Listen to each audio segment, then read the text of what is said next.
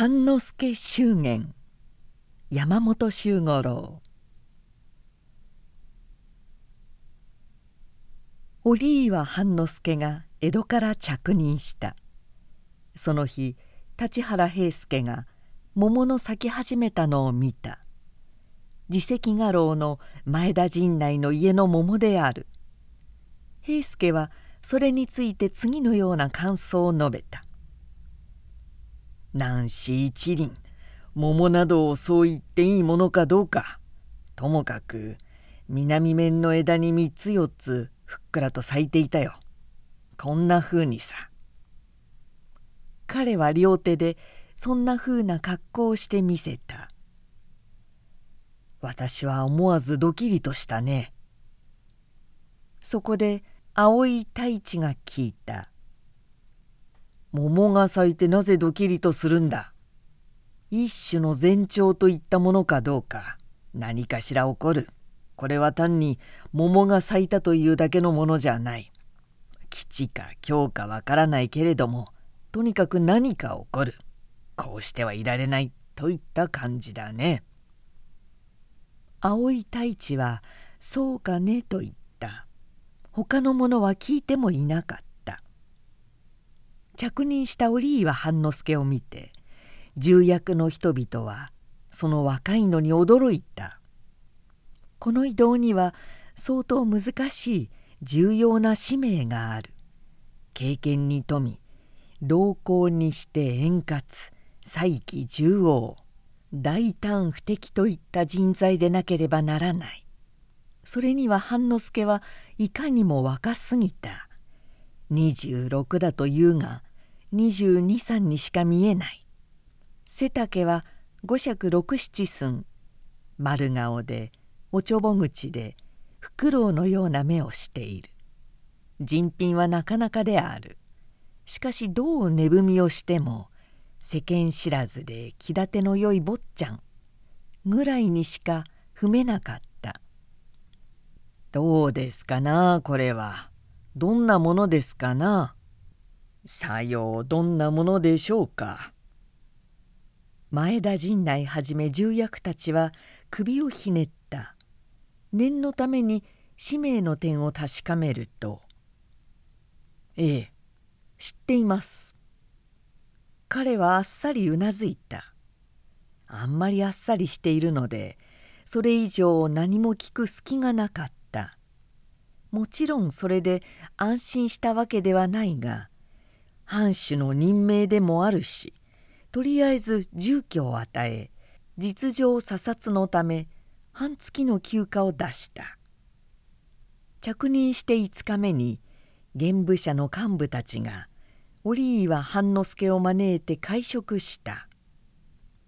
現部社は青年たちの自主的結社であって17か条にわたる勇ましい名役があり雪竹を一般より3寸短く裁縫した衣類を着るのと頬ひげを蓄えるのとで目立つ存在だった。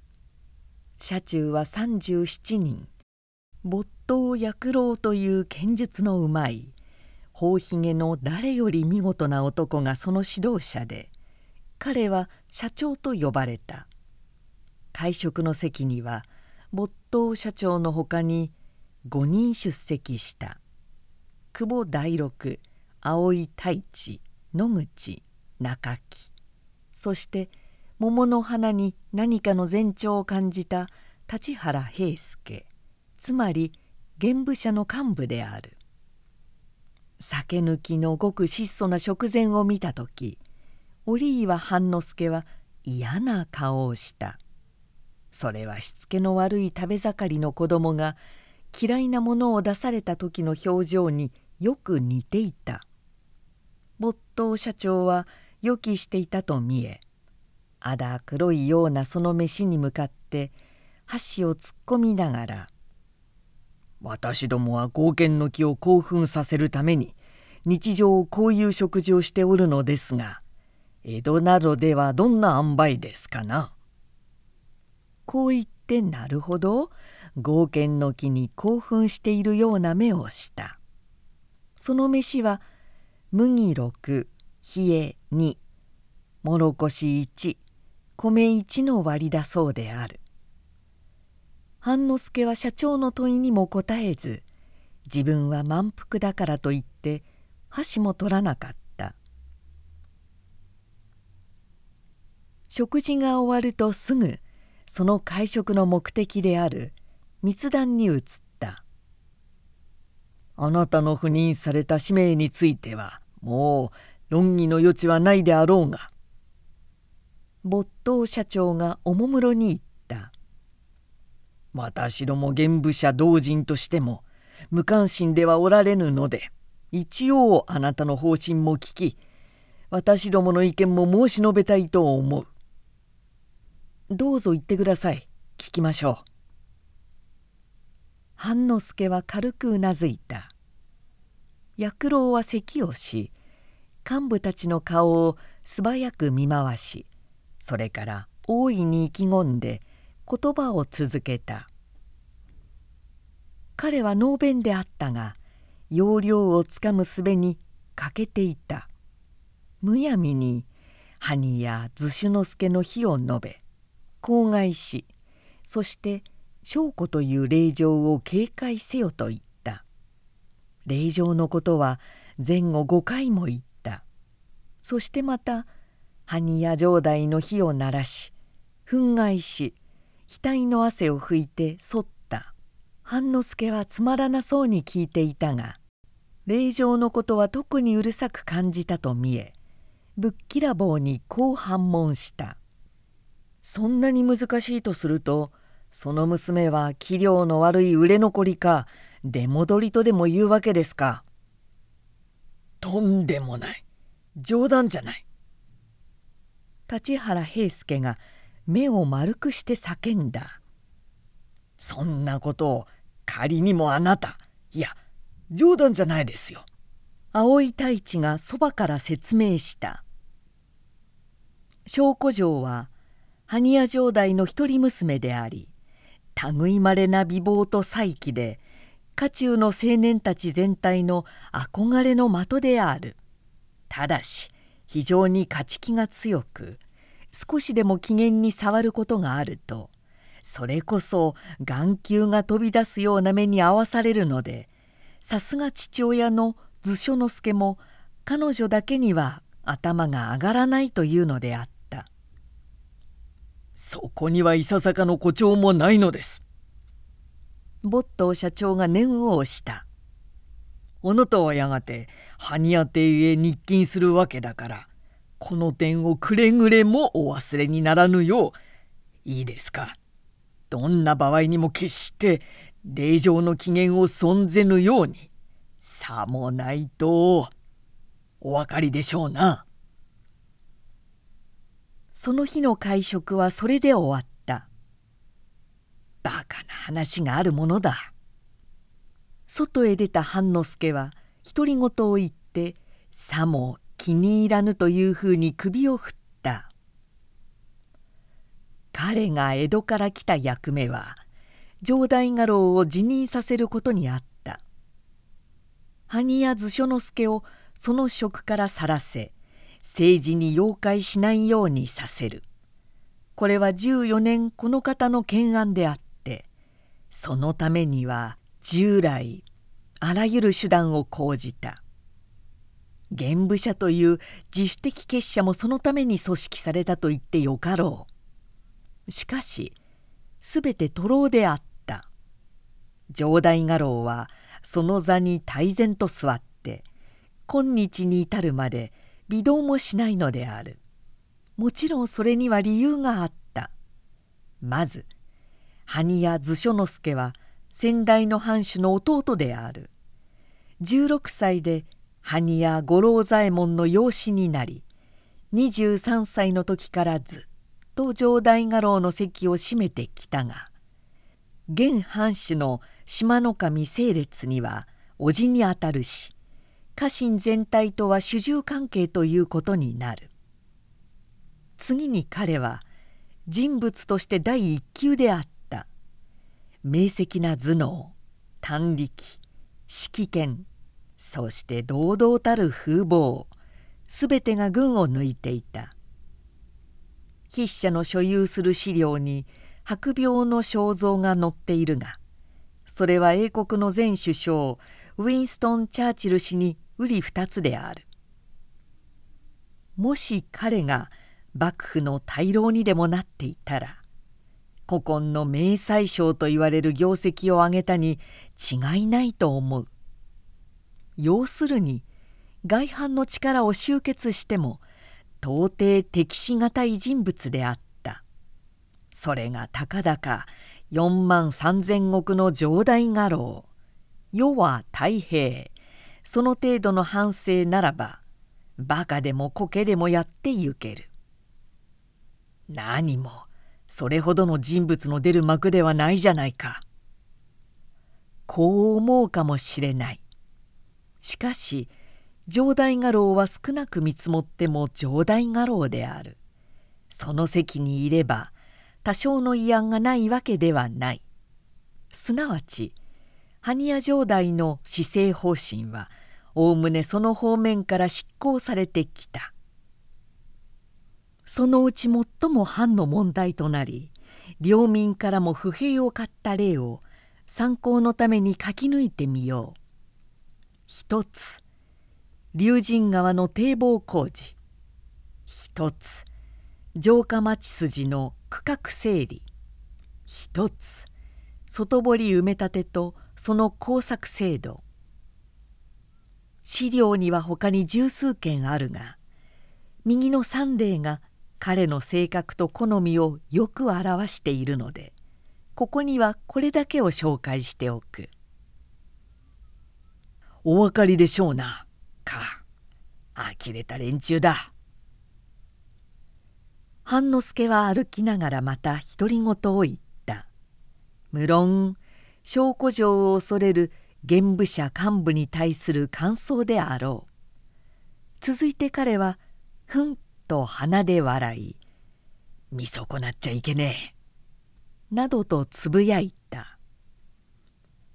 風のない暖かないい午後だった。半之助は城の大手へ出て埋め立てた外堀沿いに三の丸の方へとぶらぶら歩いていた。すると一条町の角のところでその町全体を占める広大な屋敷を見つけた。高い追事塀を三方に回してしんしんたる木立の間に三層楼のついた御殿造りの屋根が見える。半之助は立ち止まってややしばらくその壮大な構えを眺めていた。殿様の別殿か何かだな。彼はそうつぶやいた。そしてまたぶらぶらと塀に沿って歩いていった。追事塀は三方だけで南側は野井原を絡ませた四つ目垣になっていた。そこから南方は林や野や田畑が打ち開けて遠く国境の山まで見渡すことができる。つまり展望のためにそこだけ四つ目垣にしたらしく思えた。すると屋敷の中も見えるだろう。田舎はのんきなもんだな。半之助は垣根につかまって邸内を見ようとした。ところが捕まった垣根がかたりと向こうへ倒れた。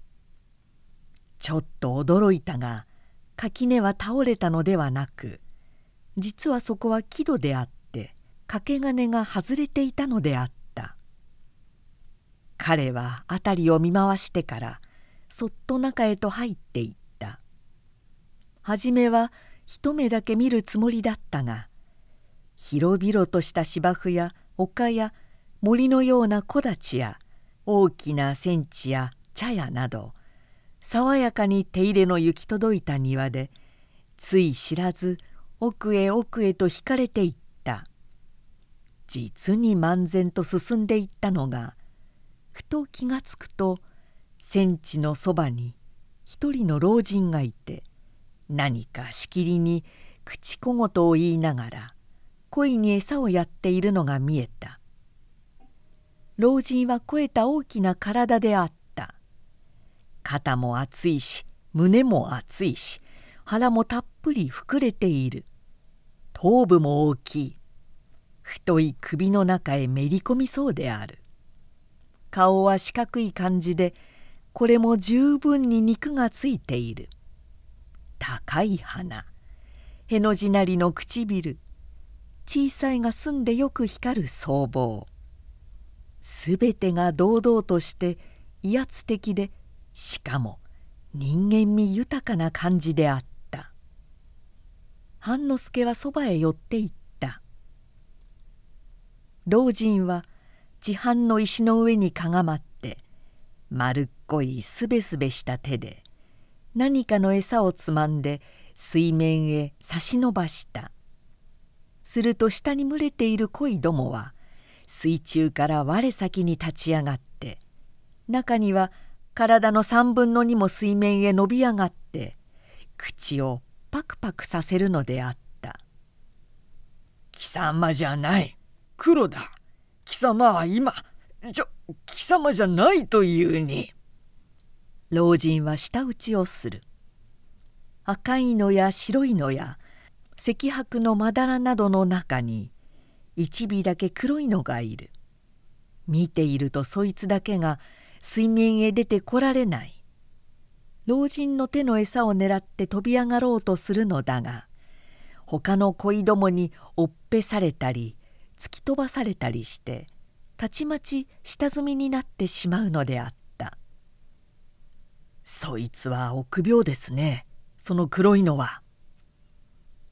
半之助はじれったくなってそう言った「臆病でもないんだが」老人が答えた「不器用で腰が弱いんだな。もう一息というところがうまくいかん。そら来い黒」なるほど。うまくないですな。半之助はこう言ってふと笑った。しかし人間にもこんなのがいますね。絵まで不吉っちょで何をさせても失敗ばかりする。そして陰でブツブツ泣き言を述べるといったようなのが。うんいるな。老人もついうなずいた。前田神代などもその組だろう。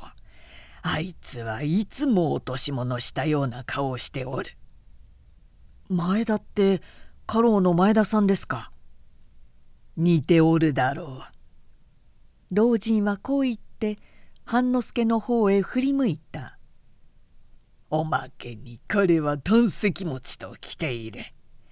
自分では消化不良だなぞと言っておるが。お前見たことのない顔だな。そうでしょう。まだ来たばかりですから。ではよーく見ろ。わしは保証するが陣内は胆石持ちだ。あの顔色は。お？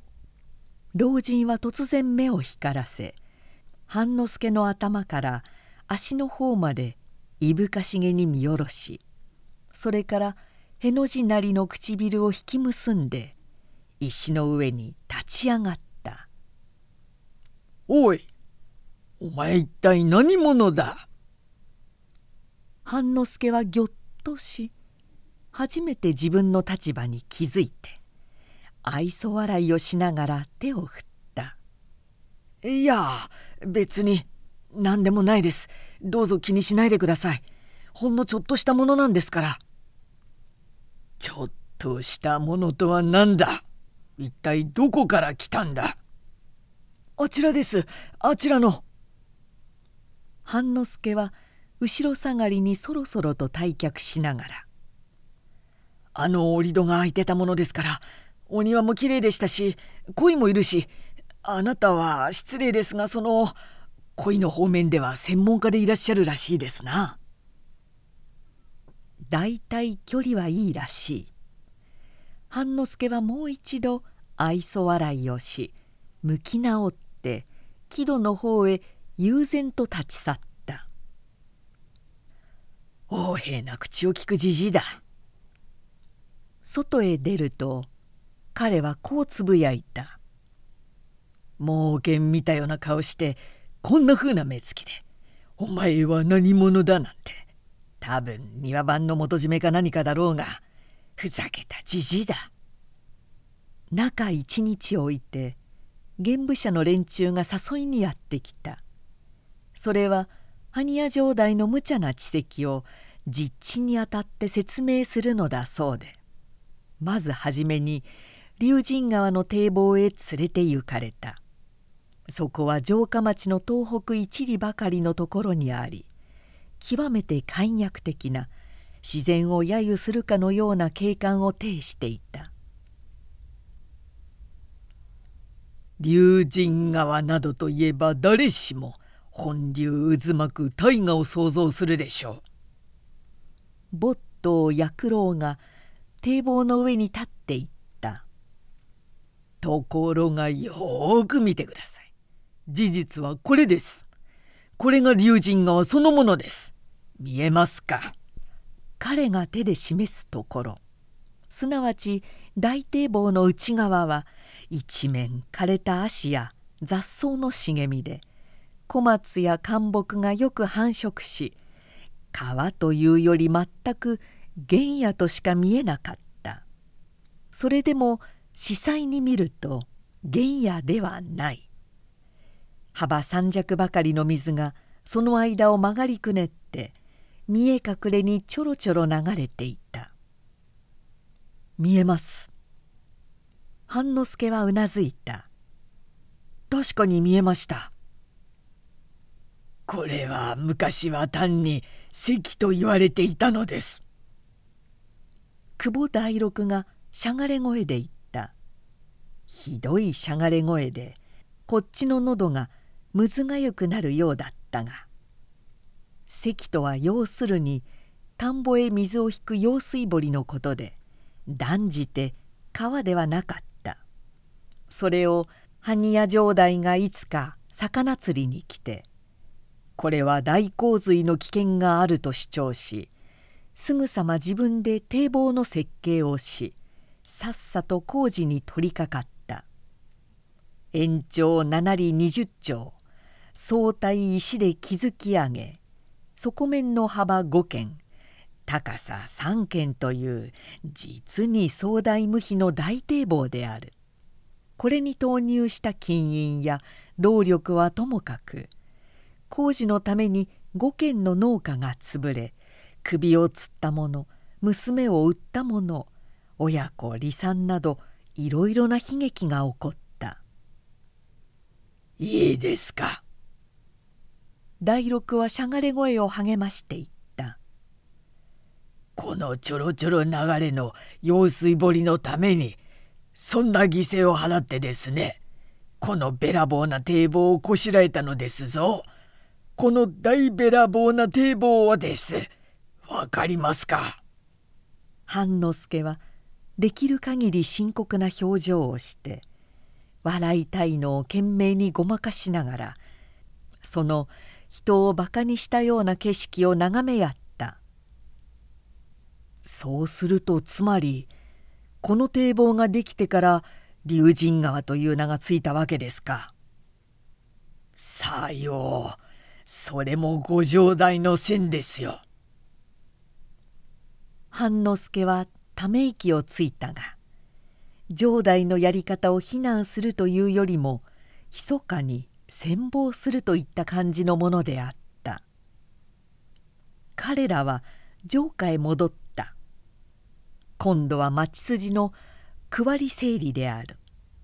まず大手広場に立ってみると幅16軒の大道路がまっすぐに東北へ城下町の真ん中を突き抜けている大体どこの藩でも城下町の道というやつは狭くて必ず突き当たっては曲がり突き当たるものだそれはいざ合戦という時攻め込んでくる敵軍の数を制し速度を妨害し要所に複税を排するためだとも言われる。しかるに埴や図書之助は城の大手門からまっすぐに大道路を城下街まで通じそれを中心として全ての道を5番目に直してしまった「どうですこのありさまは」青い太一が大道路を指さしていった。例えば合戦という場合敵の軍勢が押してきたとすれば城下街一里半の地点から城の大手門まで見通しじゃないですか。しかも道幅16軒敵は兵馬一体の大突撃がやれますよ。城の守りといったものか機密といったものかどうか。立原平助が言ったこれでは全く我々としては防戦の責任が持てないと思いますね。単にそれだけではない。薬郎が頬ひげをそよがせた。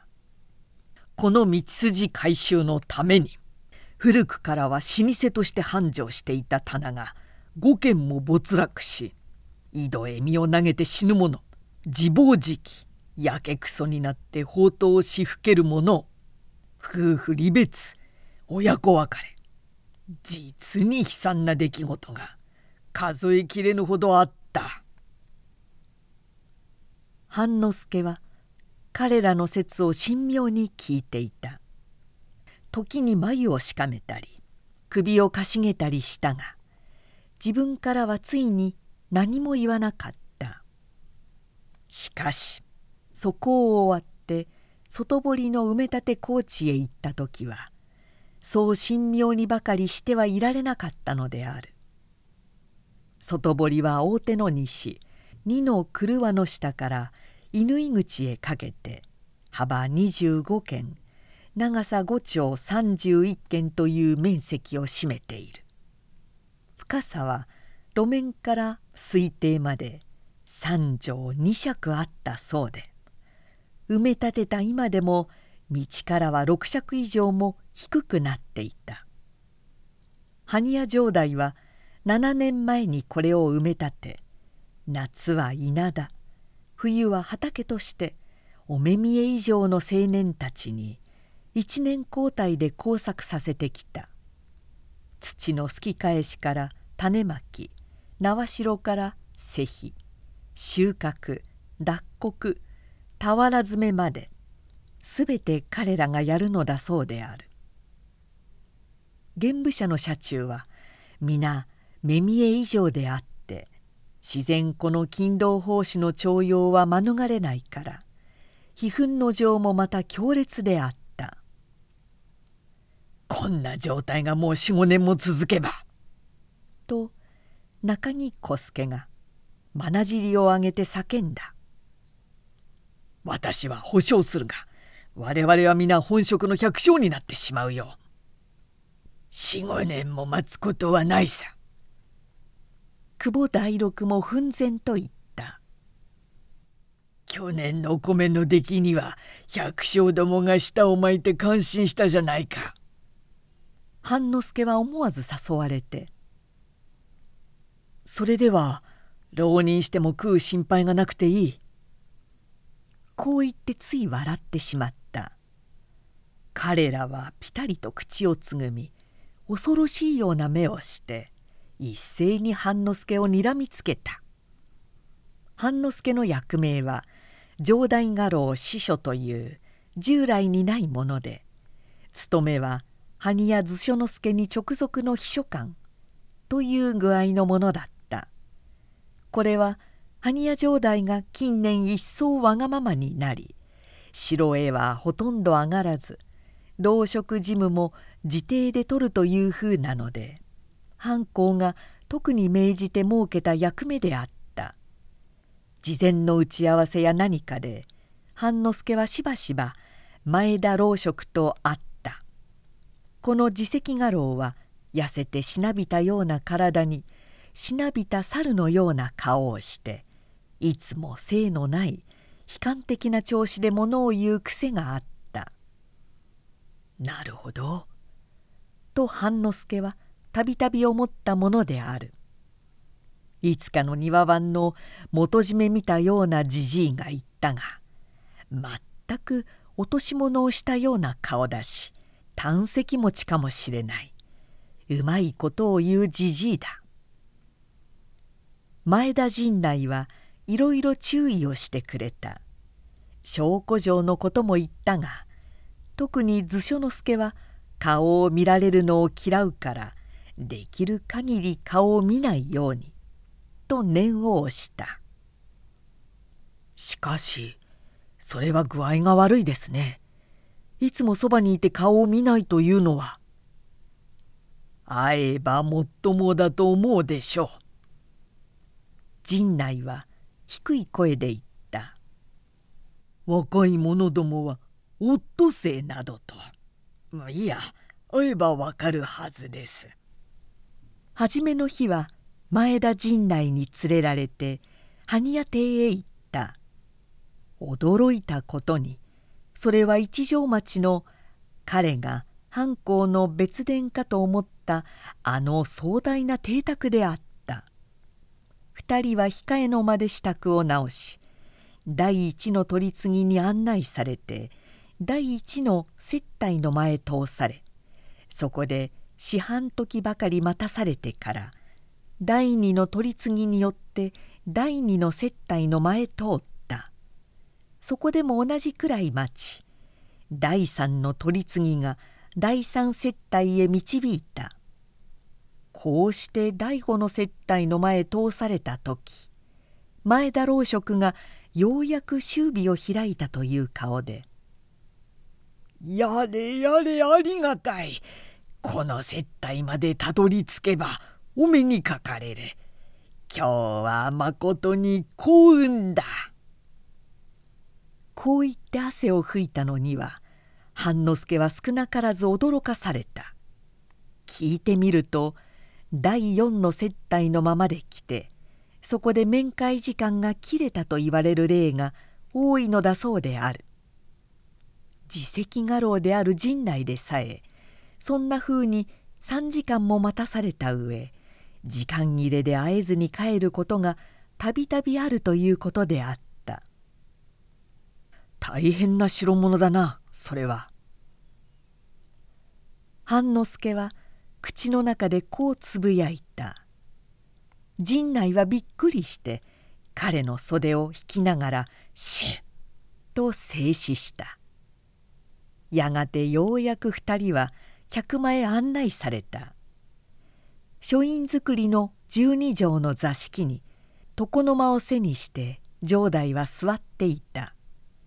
右手に蒔絵の大きな文台があり左に聖堂の部屋あぶりを置いてそして当人は厚い敷物の上に座っていた。こちらには無論敷物などはない。まるで殿様気取りじゃないか。こう思ってふと図書之助を見た途端半之助は我知らず「あっ!」と声を上げたその声で図書之助はこっちを見たがこれまた「うえ!」と妙な声を漏らしたあのじじいであるあの横柄な口を聞く庭番の元締め見たような恋の専門家のじじいである。さすが半之助はぎくりとしたらしい。慌ててお辞儀をし愛想笑いをして「これはどうもその説はどうも」と気分を和らげるように言った「知らなかったものですからまさかあなたがご城代だなんて何しろ偶然ですし恋がああ恋で思い出しましたがあの黒はまだあれですか？やっぱりまだその半之助は黙った。図書之助は睨み殺すような目つきでまばたきもせずにこっちを見ている。恋なんぞクソくらいという顔だった。そして半之助が黙ると天井板がビリビリするようなずば抜けて大きな咳をし「これがオリーワと申すやつか」と前田陣内に向かって叫んだ。半之助は思わず首を縮めてお辞儀をした。半之助は勤め出した。と言っても格別何も用はない。公務関係の仕事にはその係の者が5人。別に部屋をあてがわれていて城中との連絡も必要な事務も全て処理する。半之助はただ図書之助のそばにいればいい。勤務時間は午前9時から午後5時。休日は月2日という定めであった。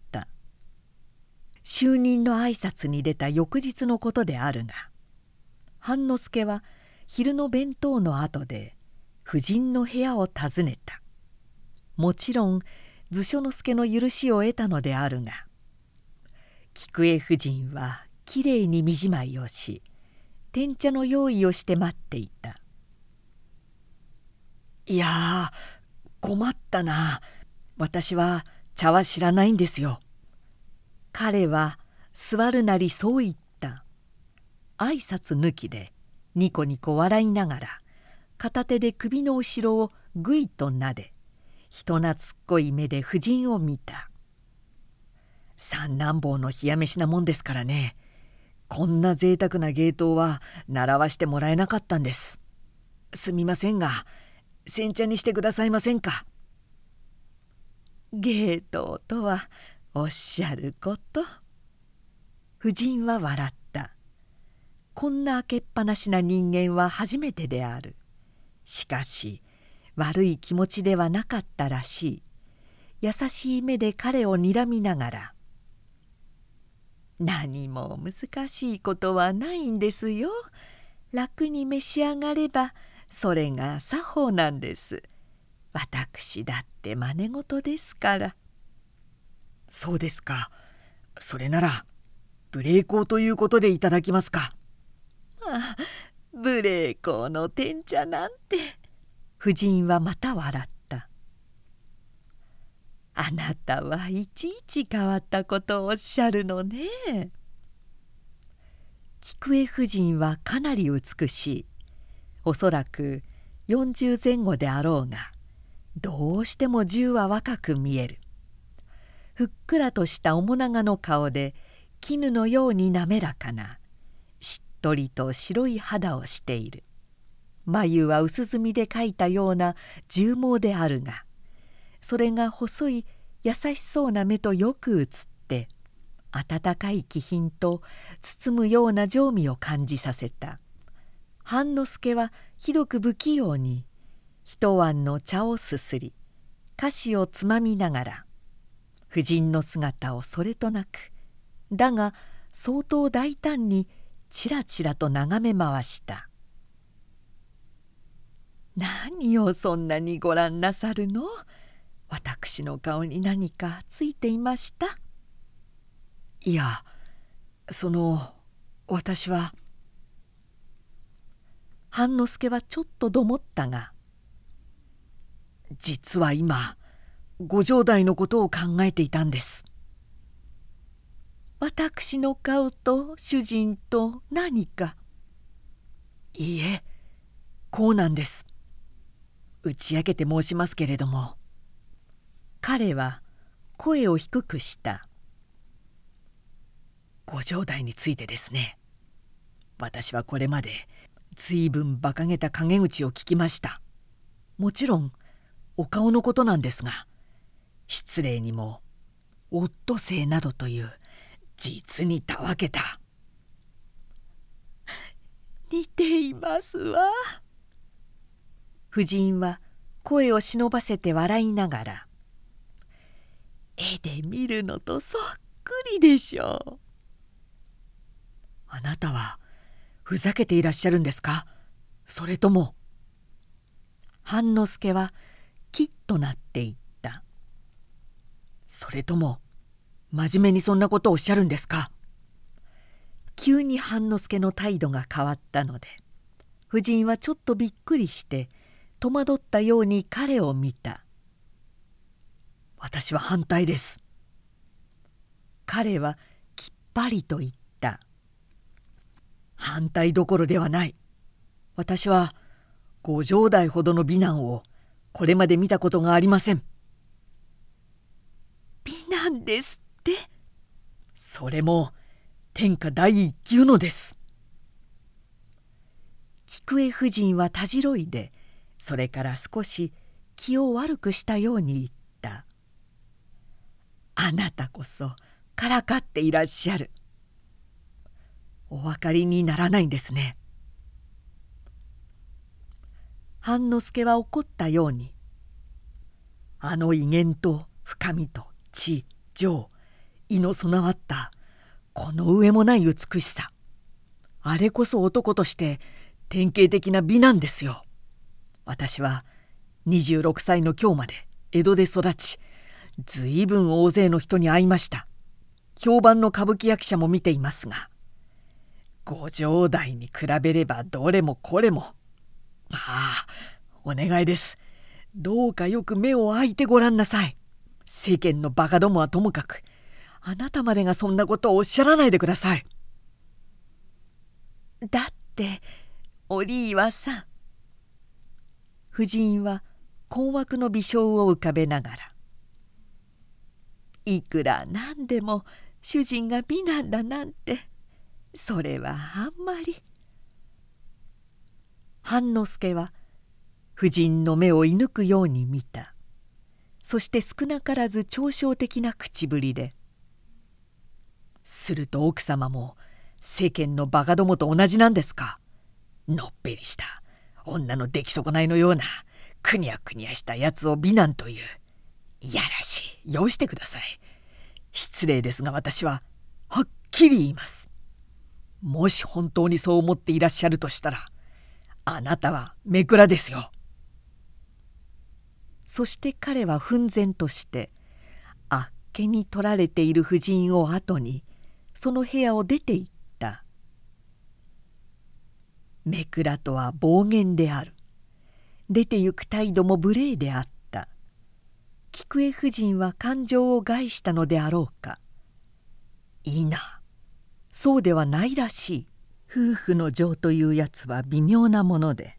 この場合自分がけなされたことなど彼女にとっては問題ではなかったようだ。奥が会いたいと言っておるぞ。翌日の朝半之助が出勤するとすぐ図書之助が渋い顔つきでそう言った。半之助はむっと膨れてそっぽを向きさようですか」答えたまま動かなかった「どうした？行かんのか?」図書之助はしばらくしてこう促した「ええ参りません。ごめんこむります」彼はにべもなく答えそれから口の中で独り言のように「なんだ女なんぞとつぶやいた。城代はどこかしらかゆいような表情で横目にちらちらと彼を見た。何か言いたそうでしかし言いかねるらしい。やがてイライラし始め不意に立ち上がって「釣りに参る。独兵衛に支度を命じてくれ」と叱りつけるように言った。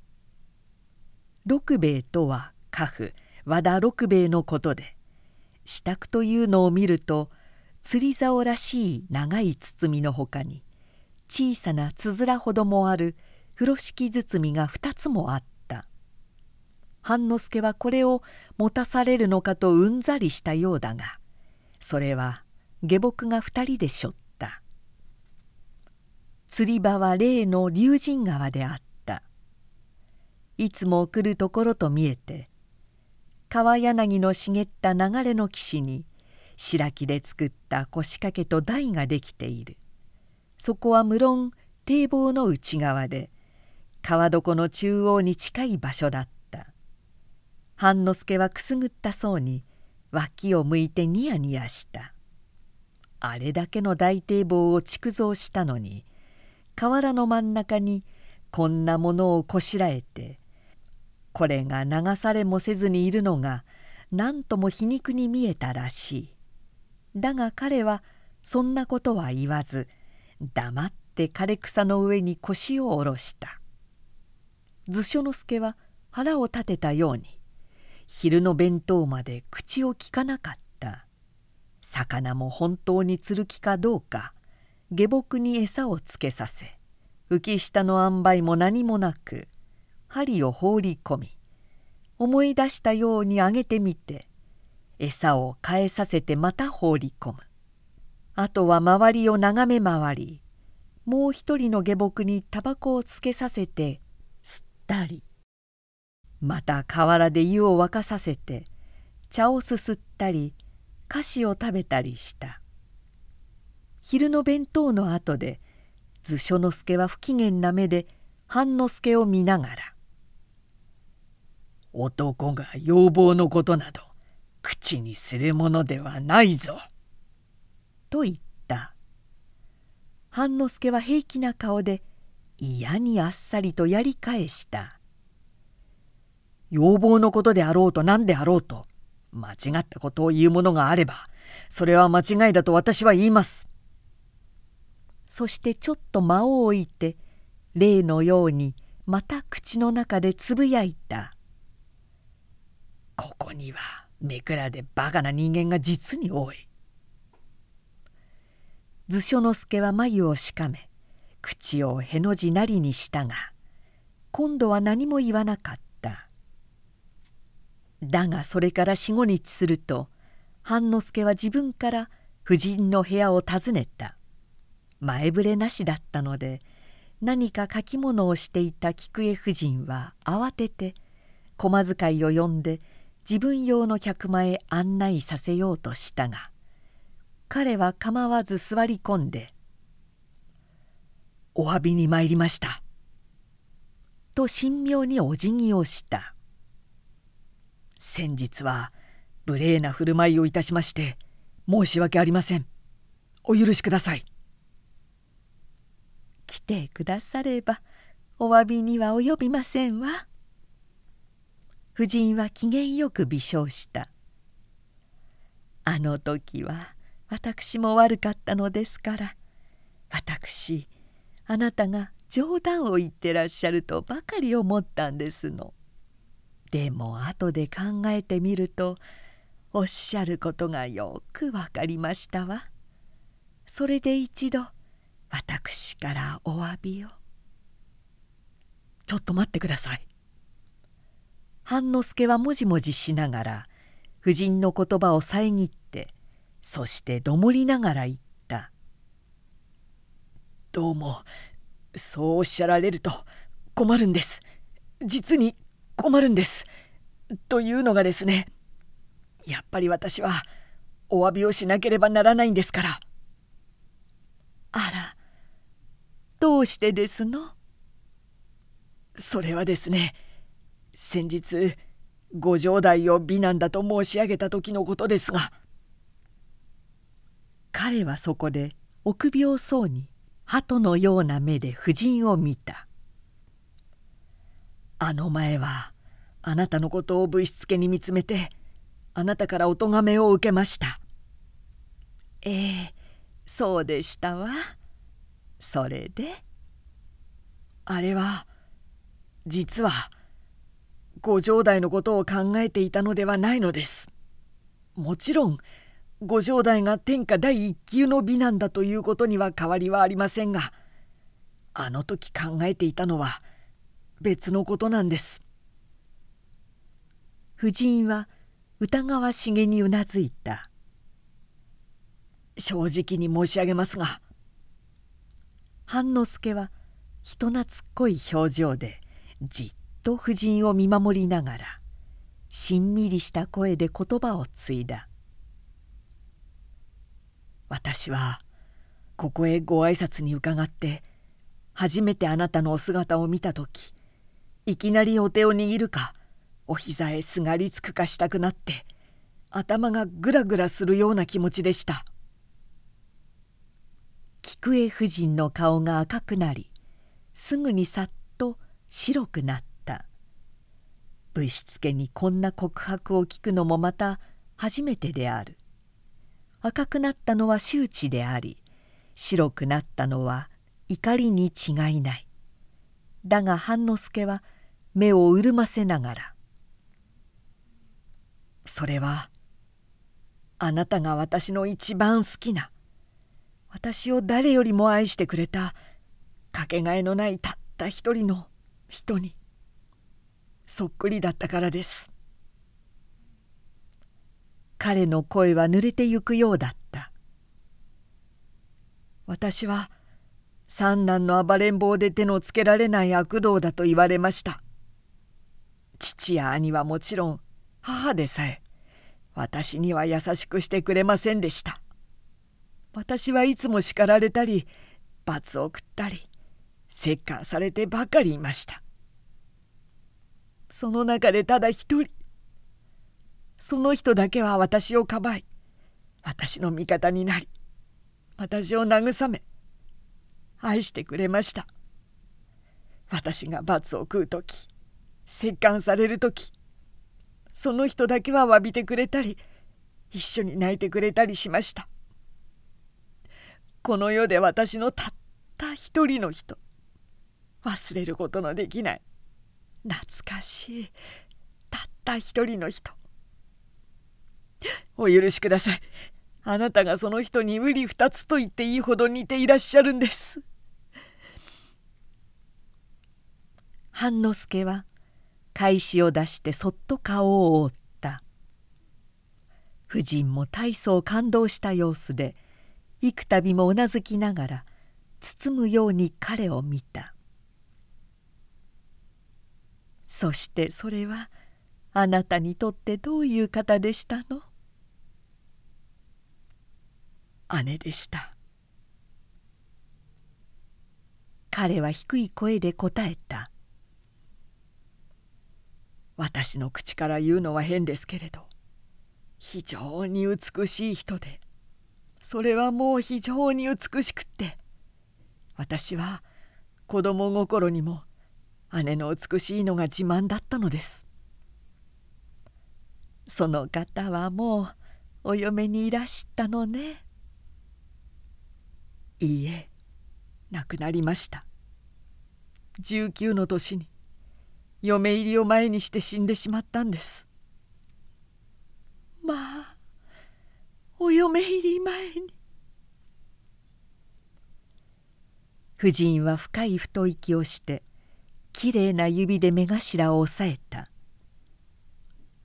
するとその時廊下に足音がして「お母様と呼ぶ声がした。夫人はちょっと間が悪そうに居住まいを直して「お入りなさい」と答えた。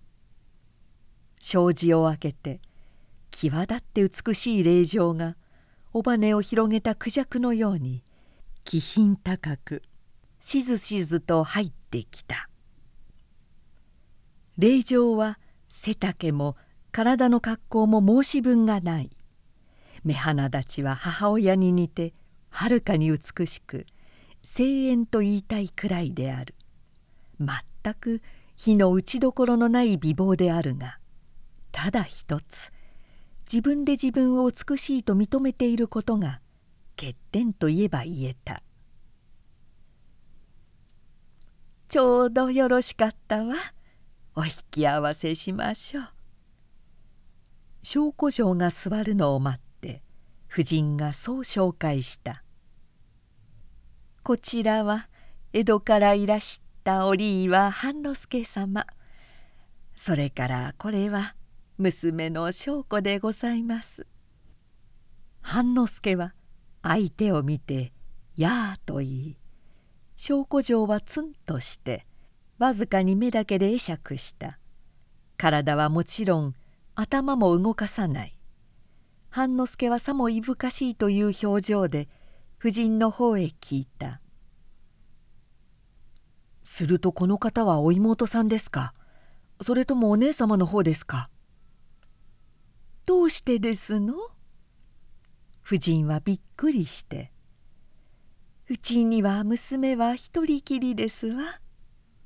はあそうですか。お一人。本当ですかまあやだ。どうしてそんなことをおっしゃいますのそれがあれなんです。半之助は冷ややかに証拠状を眺めた。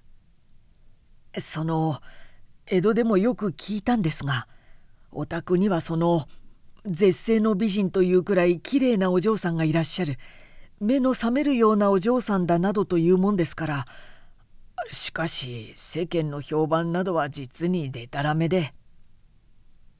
言いかけて半之助は口をつぐんだ。令状が起こったのである。素晴らしく怒ってまなじりをとつり上げほとんど座をけたてるようにしてこの部屋から出て行った半之助はとぼけた顔で訳がわからないというように夫人を見た「どうしたんでしょう？何かお気に障ったんでしょうか?」もちろんですよ。夫人は呆れてこの無作法者を睨んだ。あれではまるで証拠が美しくないようじゃございませんか？あなたにはあの人がきれいにはお見えにならないんですか？いや心配なさらなくともいいですよ。絶世の美人なんてやはり頭が悪いに決まってますからね。彼は夫人を慰めるように優しく言った「大抵バカなんですからお嬢さんが美人でなくったってちっとも気になさることはないですよ」彼はついに敵を作った。この邸内で最も恐るべき一人。主人の図書之助でさえ遠慮すると。玄武者はじめ自責画廊にも警告された恐るべき敵よ。だが当の半之助は平然たるものであった。口笛でも吹きかねない顔つきでその後も証拠状と出会ったりすると相手がツンとそっぽを向こうが噛みつきそうな目でにらみつけようが一切お構いなしに愛想笑いをしいやいい日和ですな」などと声をかけるのであった。桜が散り卯の花が散りさみだれもことなく過ぎた。この間に玄武者からしきりに催促があった。一体どんな具合であるかそろそろ工作は進んでいるかうまく運びそうかどうか。彼らとしては気がもめてやりきれないらしかった「うまくいってます。大丈夫」半之助はいつも悠然と答えた「近いうちにいい知らせが耳に入るでしょう。もうしばらくです」証拠状を怒らせたそうですね。立原平助がそう言ったことがあった。あれほど注意しておいたのに実にまずいことしたものですね。まあ見ていらっしゃい。あれも計略の一つですから。半之助は笑って答えた。そのうちになるほどと思う時が来ますよ。そしてまた笑った。そろって頬ひげを生やした総監たちが一人の娘を真面目に恐れているらしいのでつい笑わずにはいられなかったのである6月中旬のある日龍神川のいつもの場所で図書之助は釣り糸を垂れていた。腰掛けの後ろに素晴らしく大きな唐傘が立ててあり城代はその日陰に入るわけで玄根のビーチパラソルと一緒である。半之助はその脇の川柳の影のところで草の上に腰を下ろしさもいい気持ちそうにおしゃべりをしていた「まったくですねまっ全くいつも何か落とし物をしたような顔つきですよ。彼はクスクス笑う。おまけに私はよく知りませんが胆石持ちというのはあんなものかといった感じです。好人物なんでしょうがどうもおかしくっていけない。あんな消化不良の胆石持ちなどがどうして自責画廊を務めているんですかね。もっともみんなバカ揃いでこれはと思うような人間はいませんがね。図書之助は苦い顔をして黙っている。半之助は愉快そうに続けた。まったくここの連中ときたらどいつもこいつも頭が悪くて金眼で女のように気が小さくって早い話がこの龍神川です。これが彼らには理解できない。元は石といったものですなんてバカバカしい。彼は巧みに立原平助の口真似をした。我が藩の城下の東北には龍神川が流れておる。こう言ってごらんなさい。実に堂々として百万石の大半の趣があるじゃないですか。これをもし東北には席があるなどと言ったらどうでしょう。まるで申し訳でもしているようじゃありませんか。彼らにはこのくらいの理屈もわからない。したがってこの堤防の意味なども全然理解ができないわけです。堤防について何か申しておるのか図書之助が初めて振り返った「申すも何もなってないです」半之助はちらと佐の方を見た。そちらでは二人の下僕が火を焚いてしきりに弁当の支度をしていた。こちらの話など聞こえもしないといったふうに。半之助はにっと唇で笑いさらに元気な声で言葉を継いだ「やれ金が何十万何千両かかったとかそのための重税や土地立ち退きで百姓が何軒か潰れ誰が首を吊ったとか誰が娘を売ったとかやれ一家離散の悲劇があったとかくだくだと泣き言ばかり並べるんです。しかもこの堤防の意義については何も知らず知ろうともしないんですからね。まあ一つご覧になってください。彼はこう言って片手をその大堤防の方へ振ってみせた。あの荘厳な不益の大盤石のような古今無類の大堤防あれなら天地のひっくり返るような大洪水でもびくともしやしません。100年1000年万代の後まで微動もしないですよ。これでこそ政治というものです。これだけの川に対してこの大堤防これが100年の政治というものです。金が何千万かかろうと何ですか？金なぞはどしどし。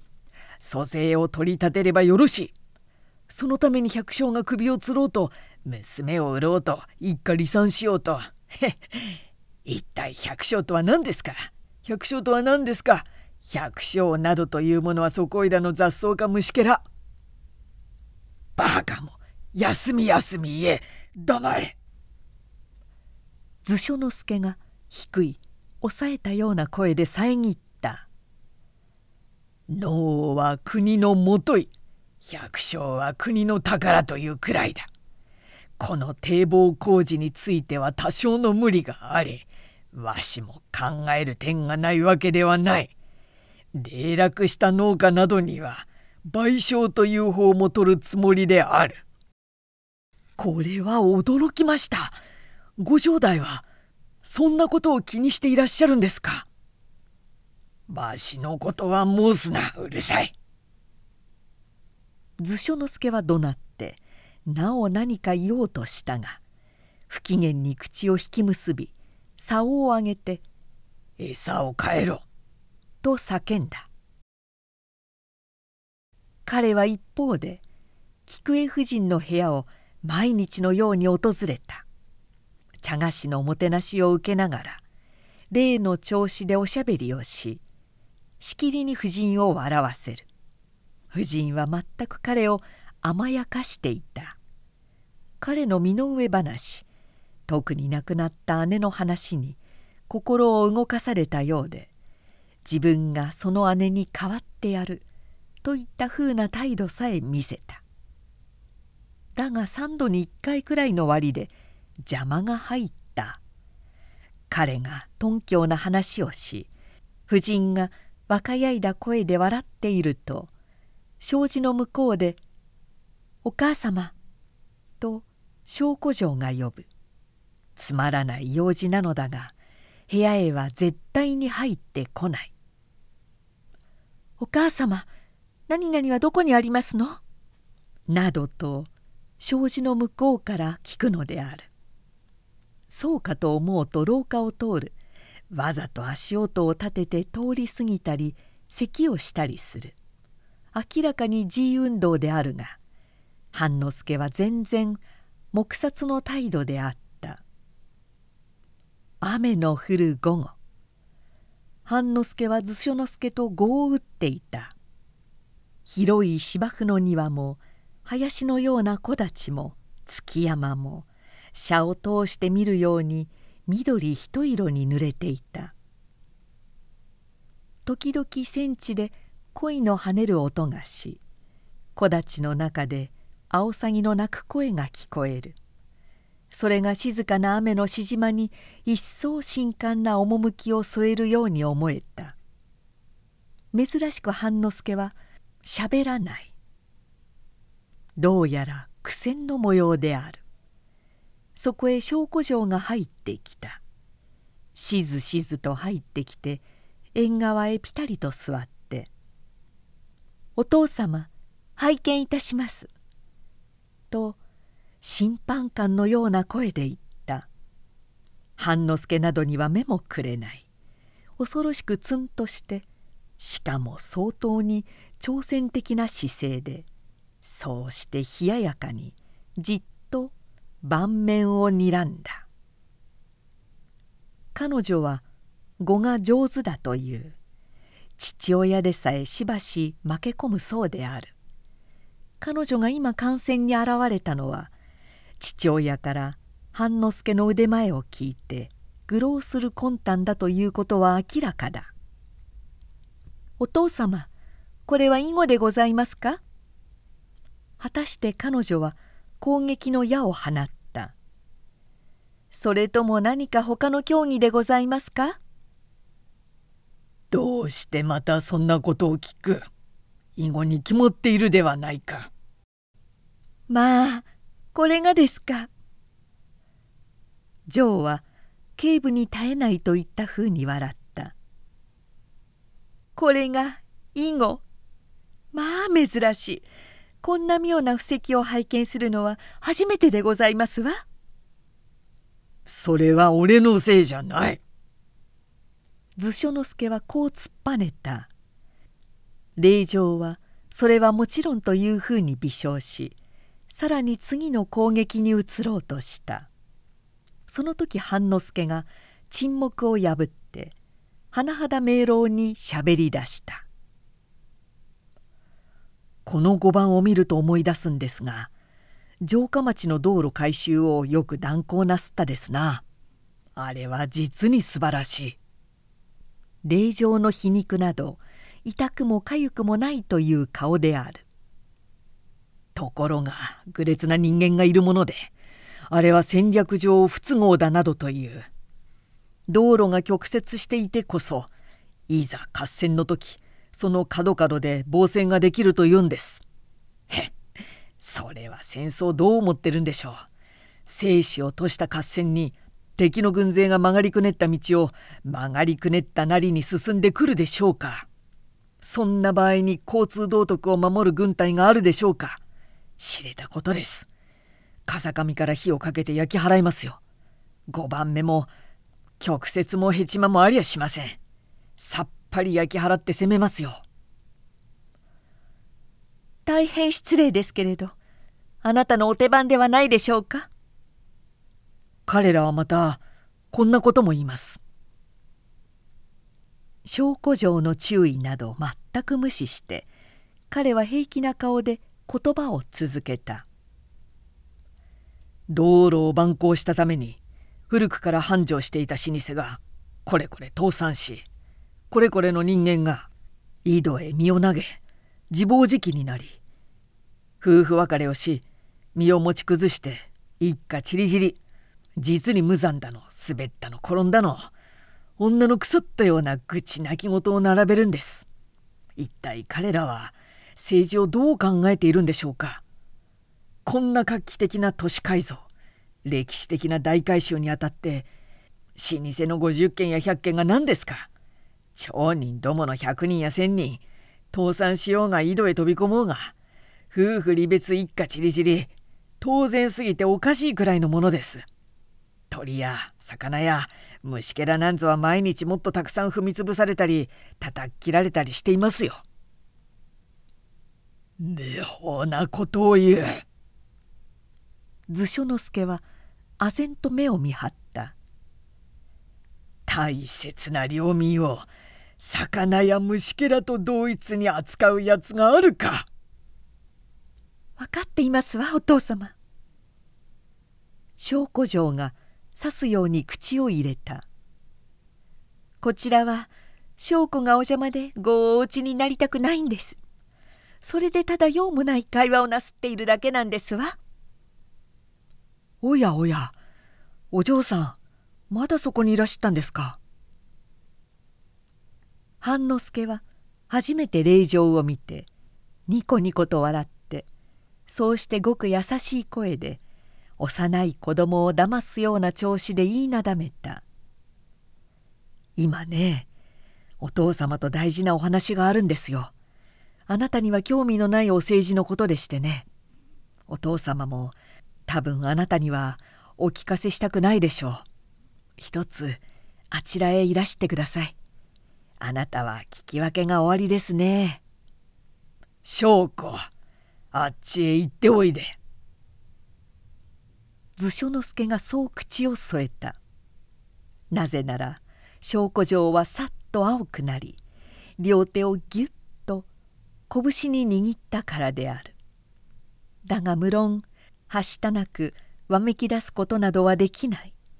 侮辱に対する怒りと口惜しさで涙がポロポロこぼれるのをたもとで抑えながら立ってそうして駆け足でこの部屋から出て行った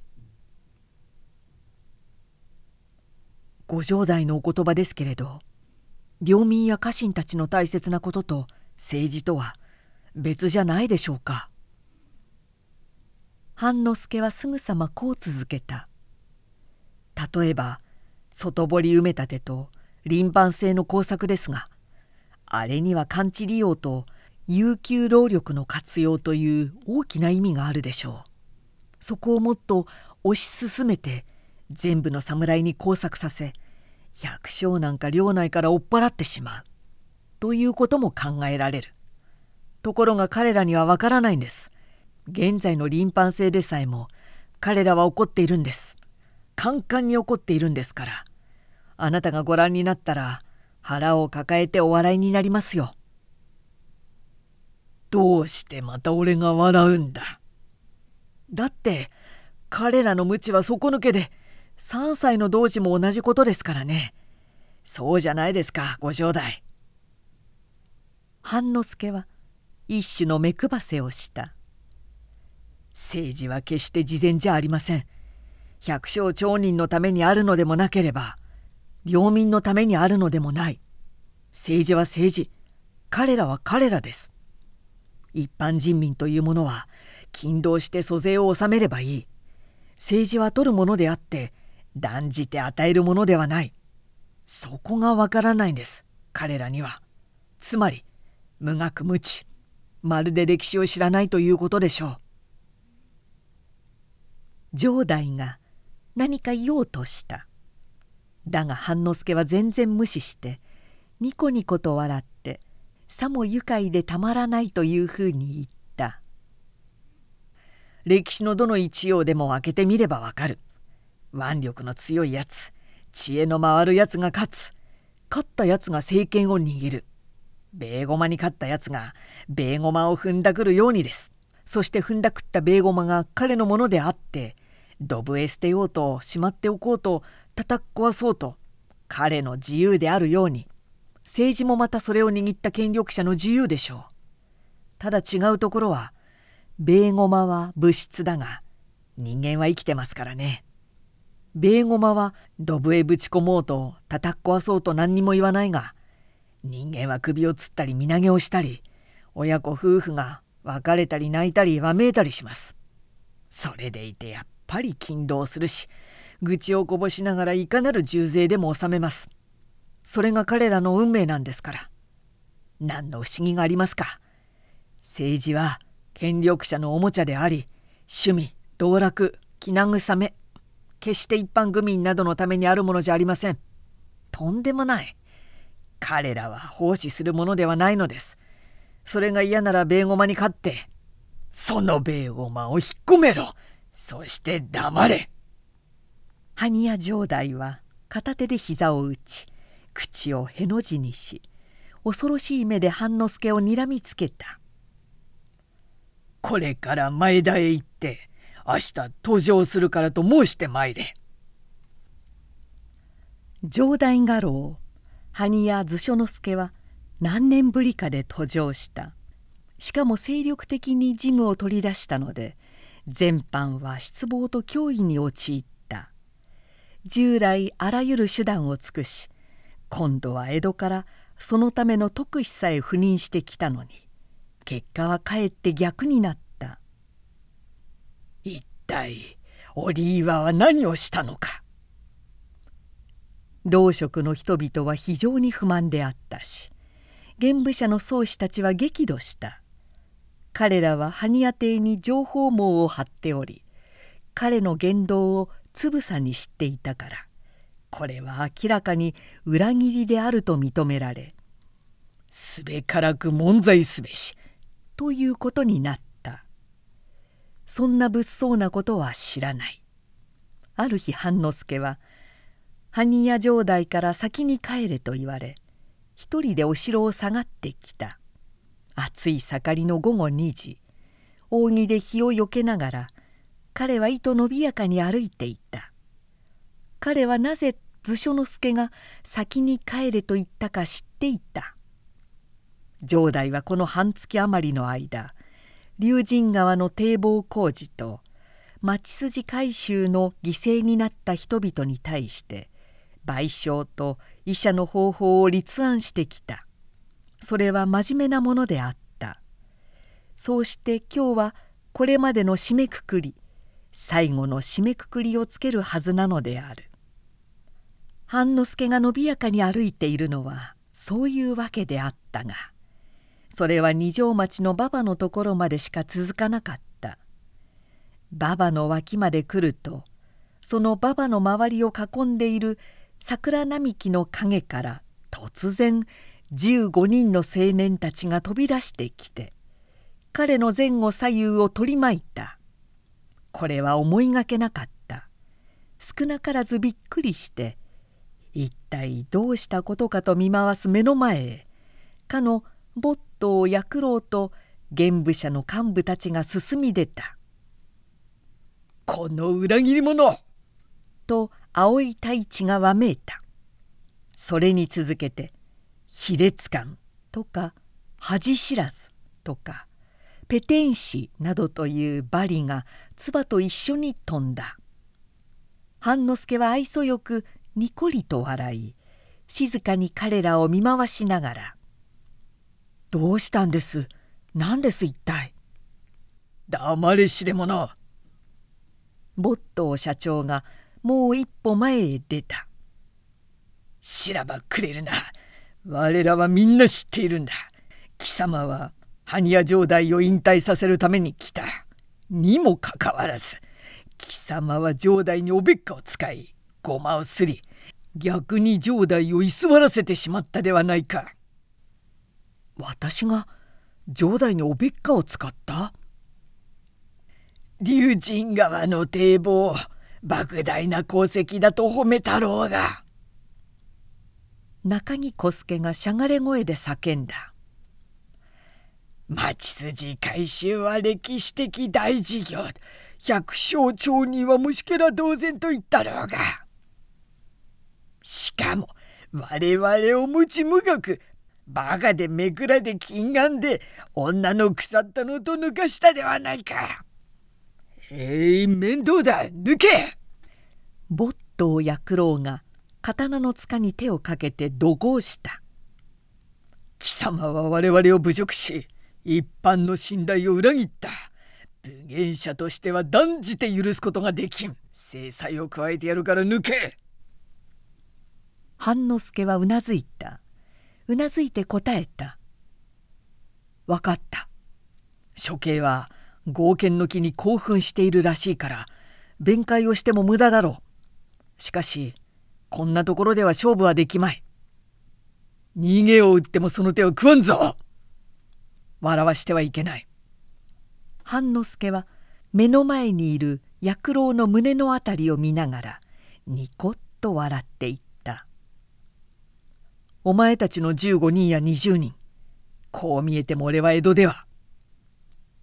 そう言いかけて突然「えい!」と叫んだ。叫んだと同時に彼の手がひらめきパチンと刀の唾が鳴った。みんなあっと息をのみ薬郎は後ろへ飛びし去った。半之助は微笑しながら薬郎の胸を指さして言った「お前の着物の襟を見ろ」薬郎はそこへ手をやった。前襟の縫い目が切れてパクパクしている。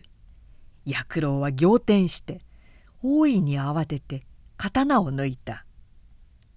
江戸では俺の抜刀流はちょいとしたものなんだ。半之助はみんなを眺め回し俺の逃げることを心配するよりお前たちの腹を決める方が先だろう。場所と時刻を知らせてこい。なるべく早い方がいいな。そしてゆっくりそこを去った。図書之助の帰ったのは夕方であった着替えをして居間へ入るとすぐに半之助を呼んで妙に皮肉な薄笑いをしながら「俺は今日辞職の届けを出した」な何ですって？ご辞任これでお前も本望だろう。とんでもないことをおっしゃる。半之助は目を丸くした。五条代のような無双の才能を持ち第一級の美男か。分かった。もう何も言うな。俺は手続きを済まし老職は受理して明日は江戸表へ届けの使者を出すことになった。それは大変これは一大事です嘘つけ図書之助はなお皮肉に「お前嫌に俺を褒めたり称賛するようなむやみなことを言ってそれでもって俺に辞職の決心をさせたではないか。何が一大事だ。何がと言って現部者の連中と喧嘩です。半之助はせかせかと馬場脇の話をした。自分が彼らと果たし合いを承知したのは埴屋城代という後ろ盾があったからで城代が辞職したとなればとてもそんなことはできない到底そんな自信はないと告白した。すると図書之助はすでにその出来事を聞いていたと見え騙されんぞという目で彼を見て「しかしお前抜刀流の名手で現に薬郎の着物の襟を目にも止まらず」とんでもない。半之助は手を振った「あれはごまかしです。あの襟は初めからほころびていたんでそれを見たものですからちょいと唾を鳴らして。だって五条代襟の縫い目を正面から切るなんてそんな手妻みたいな芸当ができるわけがありません。なんとこの実にお前というやつはしまった。半之助は口を押さえた。この家には玄武者へ内通する者がいるんです。今のも聞かれたに違いありません。もうダメです。私はこれから江戸へ帰ります。よかろう。その方が土地が静かになる。図書之助はにやりとした。望みなら辞職届の使者ということにしてやるぞ。ぜひお願いします。ただし今夜のうちに出立しますからすぐお手配してください。半之助はこう畳みかけそれから座り直して生真面目に相手の目を見た。ついては一つお願いがあるのですがというのはです。江戸へ帰るのにですねそのあれです。お嬢さんをいただきたいんですが。なんだと？証拠江戸へ？私の妻にいただいて帰りたいんです。あれは般若の一人娘だぞ。私は三男ですから婿に行けます。図書之助のへの字なりの口がだらっと開いた。脳震盪でも起こしたような具合であるが続いていきなり笑い出した。べらぼうに笑いながら拳で膝を打ち体を曲げそれから途切れ途切れに「言って申し込め 自分にあれに話せ」ひっひと笑いながら「お前は悪賢い。起点も利く。しかし肝心なところが抜けておる。肝心なところが。まあ言ってみろ。玄武者の連中もクソもない。誰よりもお前を憎みお前に復讐しようとしているのは証拠だ。それを嫁に欲しい。たまらん。腹が腹が痛い。苦しい。図書之助は片手で腹を押さえなおこみ上げる笑いのために油汗を流した。あまりの騒がしさにびっくりしたのだろう。菊江夫人が入ってきて夫のそばへ座った「どう遊ばしました？そんなに大きな声でお笑いなすって。一体何が」こいつがな。このお庭が。こう言いかけてそこを見ると誰もいない。半之助は早くも姿を消していた。一体どこへ行ったか。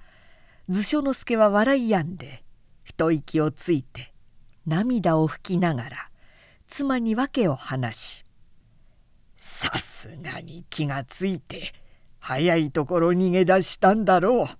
どんな面しておるか」その時障子が開いた。図書之助はビクッとして振り返った。夫人もそちらを見た。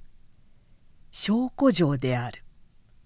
証拠城はひどくはにかんでうつむいて肩をすぼめるような姿勢でこれまでかつて見たことのないなよなよとした身ごなしでそこへ座りしなしなと両手をつき甘い溶けるような声で言った「お父様お母様お願いでございます。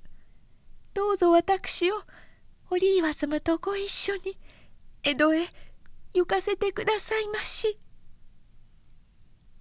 廊下で半之助がえへんと咳をした。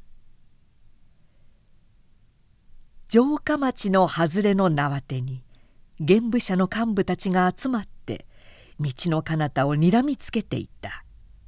彼らのおそろいの頬ひげが爽やかな早朝の風に勇ましくなびき立った「狡猾といったものかすばしっこいといったものかどうか」立原平助が言った「あいつは江戸から来て散々パラ我らを愚弄しておまけに証拠城まで引きさらってそうしてひらりと言っちまったね。彼は手をひらりと振ってみせたかくて折岩半之助は江戸へ帰任した。